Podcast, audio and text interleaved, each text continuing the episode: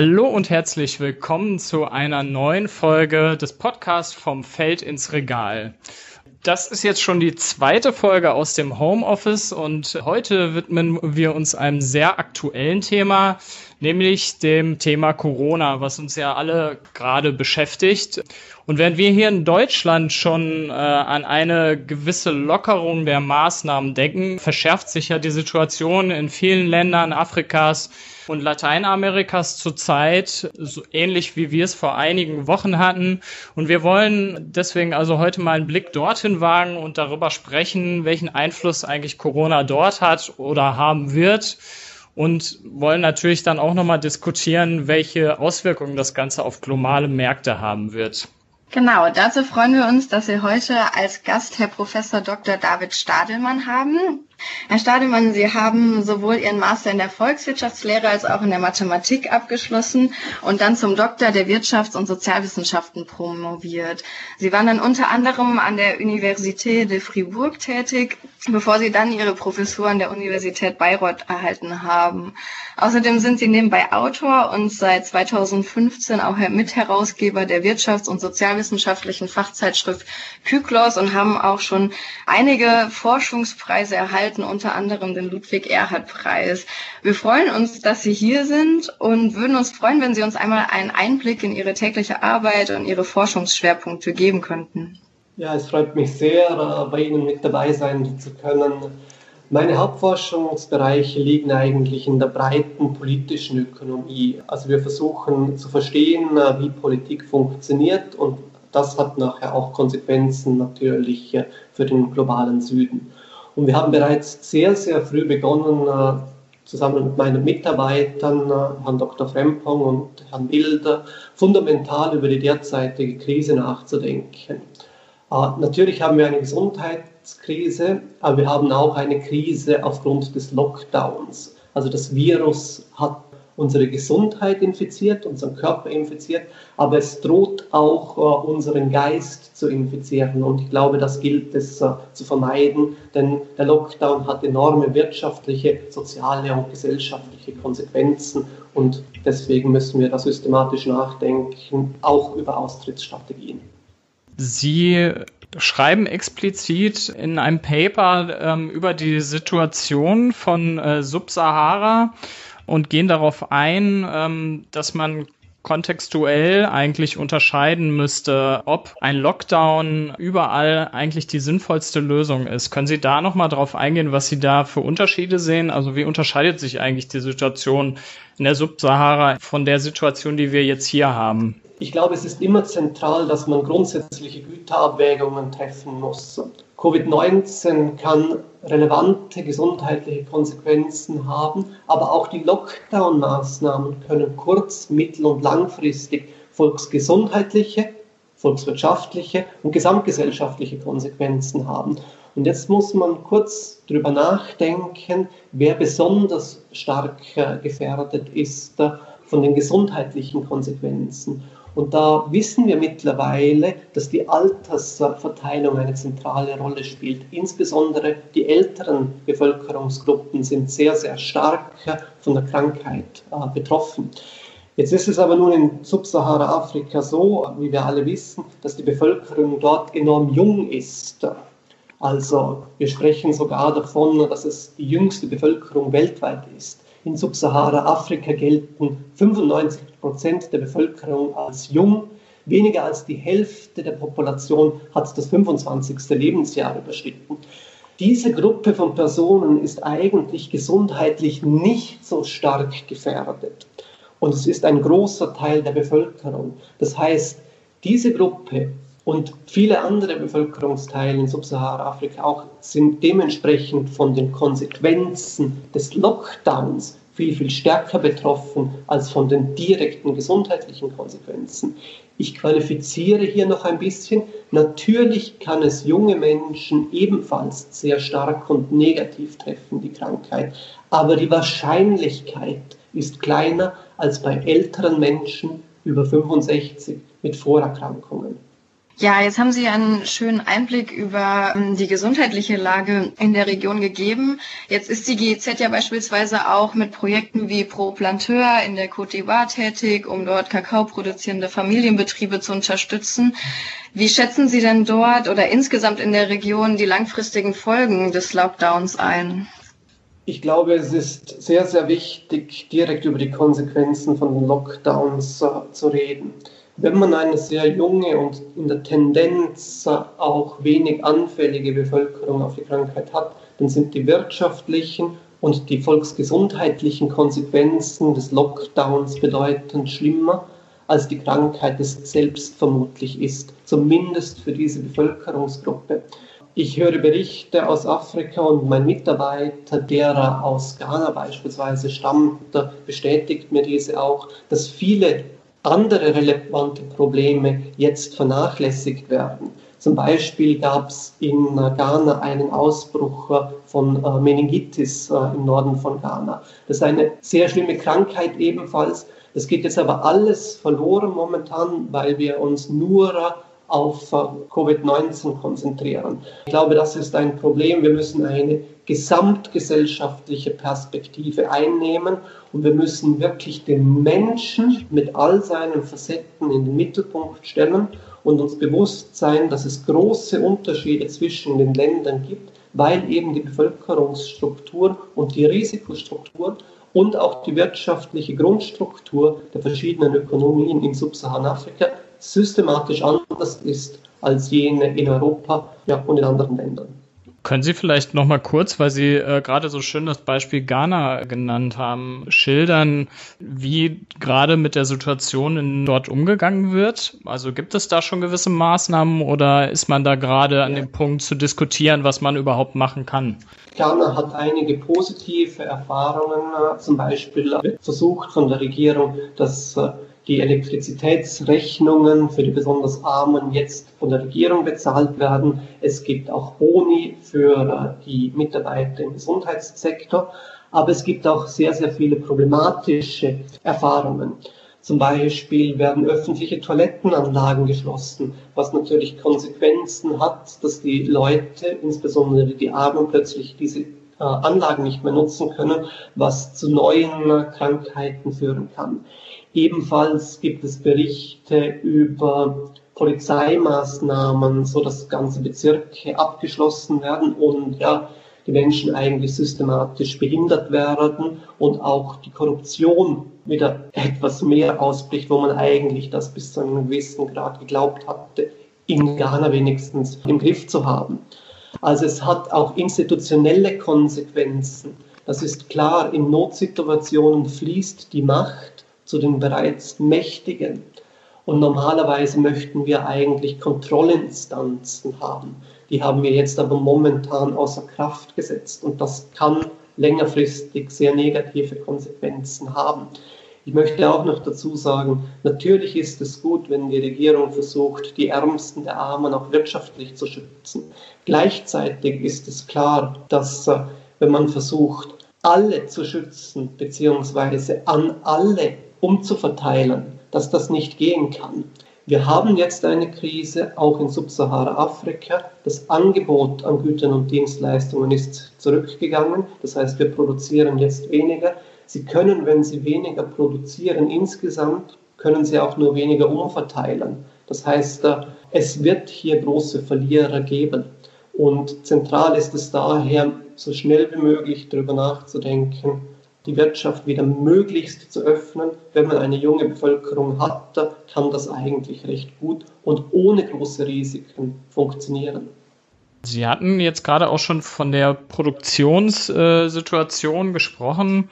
Äh, jetzt gibt es ja schon in einigen Ländern auch gewisse Importstops. Um nochmal auf die globale Perspektive einzugehen, ähm, was glauben Sie denn, wie sich diese Import- bzw. auch Exportstops auf diese Länder auswirken, die ja viele Agrarrohstoffe natürlich, was wir ja auch gerade angesprochen haben, produzieren, die für unsere Märkte hier wichtig sind. Wie sehen Sie das? Ich sehe das recht kritisch. Man könnte sagen, Subsahara-Afrika hat einen Vorteil und das aber unter Anführungszeichen, dass es bis jetzt nicht massiv in die internationalen Lieferketten integriert war. Das war eigentlich immer ein Nachteil, weil die Nichtintegration in internationale Märkte natürlich dazu geführt hat, dass diese Länder in der Tendenz ärmer sind. Eine gewisse Ausnahme ist meinetwegen Kenia, wo Schnittblumen produziert wurden für den europäischen Markt. Aber im Grunde ist Subsahara-Afrika bedeutend weniger integrierter, als es beispielsweise Asien oder vor allem China ist in den internationalen Lieferketten. Trotzdem wissen wir, dass internationale Integration, Offenheit und auch Integration innerhalb von Afrika eigentlich zentral ist für längerfristigen Wohlstand. Und wir wissen ebenfalls, dass längerfristiger Wohlstand systematisch korreliert, also systematisch die Lebens Erwartung die Volksgesundheit beeinflusst. Wir beobachten einfach, dass in reichen Ländern im Regelfall das Gesundheitssystem bedeutend besser ist und die Lebenserwartung höher ist. Ich gehe jetzt noch gar nicht auf Kausalitäten ein, also was beeinflusst was, aber es ist so, dass man sich gute Gesundheit auch leisten können muss. Und dafür braucht es gute Institutionen, die mit Krisen umgehen können. Und es braucht auch sehr bald eine wirkliche Offenheit wieder innerhalb von Afrikas, aber auch von Afrika mit dem Rest der Welt. Ich glaube, ein gewisser Fehler, den Europa und auch die USA gemacht haben, ist, dass wir eigentlich nicht einmal so sehr auf internationale Lieferketten gesetzt haben, sondern wir haben auf chinesische Lieferketten gesetzt. Wenn wir das Risiko stärker diversifiziert hätten und insbesondere auch afrikanische Länder stärker in die Lieferketten mit einbezogen hätten, wäre es vielleicht geringfügig teurer geworden in der Vergangenheit aber wir hätten eine viel, viel stärkere Risikodiversifikation gehabt. Und es hätte Afrika ebenfalls was gebracht. Also Sie hören, ich bin eigentlich jemand, der sehr, sehr stark für eine Öffnung von Afrika immer argumentiert hat und ich find, fand es sehr, sehr richtig, was wir in der Vergangenheit, auch die GEZ angestrebt hat, dass man nämlich die East African Community oder die African Union, also diese Offenheit der Märkte in Afrika, stark unterstützt hat. Das darf man jetzt nicht zurückfahren, sondern man muss Wege finden, Perspektiven geben, dass das in der nächsten Zeit jetzt sogar verstärkt wird. Sie haben nämlich als mögliche Lösung bereits mit Herrn Dr. Hixelmann und Herrn Dr. Eichenberger zu der sogenannten Exit-Strategie publiziert. Können Sie uns darüber denn mal einen Überblick geben, worum es sich bei dieser Exit-Strategie eigentlich handelt? Ja, also wir waren da sehr früh. Wir haben unser erstes Papier bereits am 21. März publiziert und die Strategie ist eigentlich recht einfach. Es gilt allgemein als anerkannt, dass der Krankheitsverlauf von Covid-19 in vielen Fällen milde ist. Oft treten keine oder fast keine Krankheitssymptome auf. Das betrifft vor allem auch äh, jüngere Menschen und jene ohne Vorerkrankungen. Die Älteren leiden tendenziell mehr und insbesondere jene mit Vorerkrankungen. Bereits heute gibt es viele Menschen, die mit Corona infiziert waren und die Dunkelziffer ist sogar noch höher. Und diese Menschen können weitgehend als immun gelten. Und diese Immunität ist eine extrem wertvolle Ressource im Kampf gegen Corona. Und sie wächst sogar mit der Zeit, weil sich ja mehr und mehr Menschen infizieren, aber auch wieder genesen. Und was wir sagen ist, dass man die immunen Menschen einsetzen kann. Die Immunen können nämlich als geimpft betrachtet werden und sie können sofort wieder für alle Tätigkeiten eingesetzt werden. Und das ist ebenfalls aus volksgesundheitlicher, volksgesellschaftlicher und volkswirtschaftlicher Perspektive sinnvoll. Dafür müssen wir uns aber im Klaren sein, wer eigentlich bereits die Krankheit durchgemacht hat. Das heißt, wir brauchen ein sogenanntes Immunitätszertifikat, so bezeichnen wir das, das zertifiziert, dass man bereits wieder genesen ist. Das Immunitätszertifikat ist dann wie eine Art Passierschein in die Normalität und es zertifiziert den Wert der Ressource. Dazu muss man natürlich Immune suchen und Immune finden. Aber wenn wir davon ausgehen, dass beispielsweise in Subsahara-Afrika, insbesondere in den Städten, die Menschen doch auf sehr, sehr engem Raum zusammenleben, muss man bei der Ausbreitungsgeschwindigkeit des Virus eigentlich auch davon ausgehen, dass in Subsahara-Afrika bedeutend mehr Menschen bereits infiziert sind oder waren und wir deswegen ein relativ großes Heer an Immunen bereits haben. Es gilt also nur, die zu finden. Und das Schöne ist, sobald Sie dieses Immunitätszertifikat haben und immun sind, können Sie eben sofort eingesetzt werden. Und dann gibt es auch keinen Grund mehr, dass sie nicht international reisen können sollten, beziehungsweise dass wir wieder in einen normalen internationalen Austausch gehen oder mal zumindest die Grenzblockaden zwischen den einzelnen Ländern innerhalb von Afrika auflösen. Wie sehen Sie denn die Chancen, dass diese Exit-Strategie umgesetzt werden kann? Man überschätzt sich immer gerne als äh, Professor. Das ist, glaube ich, ganz normal, sonst wäre man nicht in diese Position gekommen, dass man an seine eigene Theorie glaubte. Ich glaube, über kurz oder lang wird Immunität eine entscheidende Ressource sein und zwar aus dem einfachen Grund, selbst wenn wir jetzt auf eine Impfung warten sollen, dann zielt die Impfung ja auch darauf ab, Immunität zu schaffen. Und die Immunität bei der Impfung müsste ebenfalls nachgewiesen werden. Bei uns haben wir dann einen Impfpass natürlich. Also wenn Sie jetzt in gewisse afrikanische Länder reisen, müssen Sie ja auch Gelbfieber geimpft sein. Ich bin sogar Tollwut geimpft, einfach weil ich eine zusätzliche Sicherheit habe. Steht alles in meinem Impfpass drin. Bei Covid-19 könnte man sich vorstellen, dass der normale Impfpass einfach weiter gilt oder dass eine separate Karte oder eine Online-App oder irgendetwas anderes mit Blockchain entwickelt wird. Da gibt es viele Möglichkeiten. Das ist nicht ganz meine Aufgabe natürlich.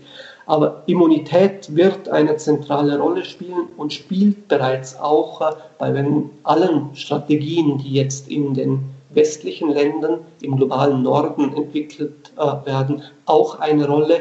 Man ist sich natürlich bezüglich der Immunität noch nicht hundertprozentig sicher. So oder so ist es aber besser, auf Personen zu setzen, die zu 50 oder 80 Prozent immun sind, als einfach alle Personen äh, dem Lockdown auszusetzen. Jetzt ist es ja so, dass in vielen Ländern Subsahara-Afrikas die Gesundheitsversorgung ja auch nicht so ist, wie es vielleicht bei uns ist. Und da stellt sich dann mir die Frage, wie sieht's denn mit den Testkapazitäten dann aus bei so einem Vorschlag? Also glauben Sie, dass es realistisch ist, dass man sowas großflächig dann durchführen könnte? Ähm, weil so müsste es ja dann gemacht werden. Also dass so viele Menschen wie möglich auf ihre Immunität hin auch getestet werden. Ne? Ja, genau. Hier kommen jetzt die typischen Probleme, die wir immer schon kannten in Afrika, wieder hervor. Nämlich, dass es überall an Ressourcen fehlt. Es fehlt nicht nur an Ressourcen im Gesundheitssystem, sondern es fehlt allgemein an Ressourcen. Das Geld ist in Afrika knapp, viele andere Ressourcen sind ebenfalls knapp, das Humankapital ist knapp, äh, etc. Das wussten wir immer schon wir haben es jetzt nur eigentlich bis zu einem gewissen Grad vergessen, weil wir uns nur auf das Gesundheitssystem fokussieren und nicht diesen globalen Blick haben, den wir zumindest in der Vergangenheit immer versucht haben einzunehmen. Ich glaube, Sie haben recht, insbesondere in Subsahara-Afrika wird es noch länger dauern, bis wirklich Selbsttests durchführbar sind. Ich habe in der Schweiz gehört, dass die jetzt versuchen, bald die ersten Selbsttests durchzuführen äh, auf Immunität. Wenn die reiche Schweiz äh, noch Zeit braucht, dann wird das arme Ghana oder das noch ärmere Uganda noch bedeutend länger brauchen. Andererseits äh, ist es auch sehr wahrscheinlich, äh, dass äh, in diesen Ländern, insbesondere in den Großstädten, eine Durchseuchung relativ schnell stattfinden wird und man auch mit repräsentativen Tests möglichst schnell herausfinden kann, ob die Durchseuchung bereits 15, 20 oder vielleicht sogar 80 Prozent der Bevölkerung ist in den nächsten paar Wochen oder Monaten. Das heißt, ich sehe schon auch Chancen für Subsahara-Afrika, dass diese Krise schneller überwunden werden kann, was das Gesundheitliche angeht ich habe besonders große Sorgen aber, was das Wirtschaftliche, das Volksgesundheitliche auf längere Frist und das Gesamtgesellschaftliche auf längere Frist äh, angeht. Ich glaube, es fehlt noch die Realisierung, dass es um systematische Güterabwägungen geht, wo Afrika ausnahmsweise mal durch seine sehr junge Bevölkerung einen gewissen Vorteil hätte. Und das muss man, glaube ich, realisieren. Dann bedanken wir uns ganz herzlich bei Ihnen, Herr Dr. Stadelmann, für den, diesen wirtschaftlichen Einblick in die aktuelle Lage anderer Länder in der Corona-Krise und diesen positiven Ausblick durch die Exit-Strategie. Wir werden die weiteren Entwicklungen in der nächsten Zeit auf jeden Fall gespannt weiterverfolgen. Und äh, wir freuen uns natürlich, also ich bedanke mich natürlich auch nochmal äh, sehr herzlich bei Ihnen, Herr Professor Dr. Stadelmann. Und äh, würde mich natürlich freuen, wenn ihr unseren Podcast abonniert, wenn es euch gefallen hat und auch beim nächsten Mal wieder einschaltet.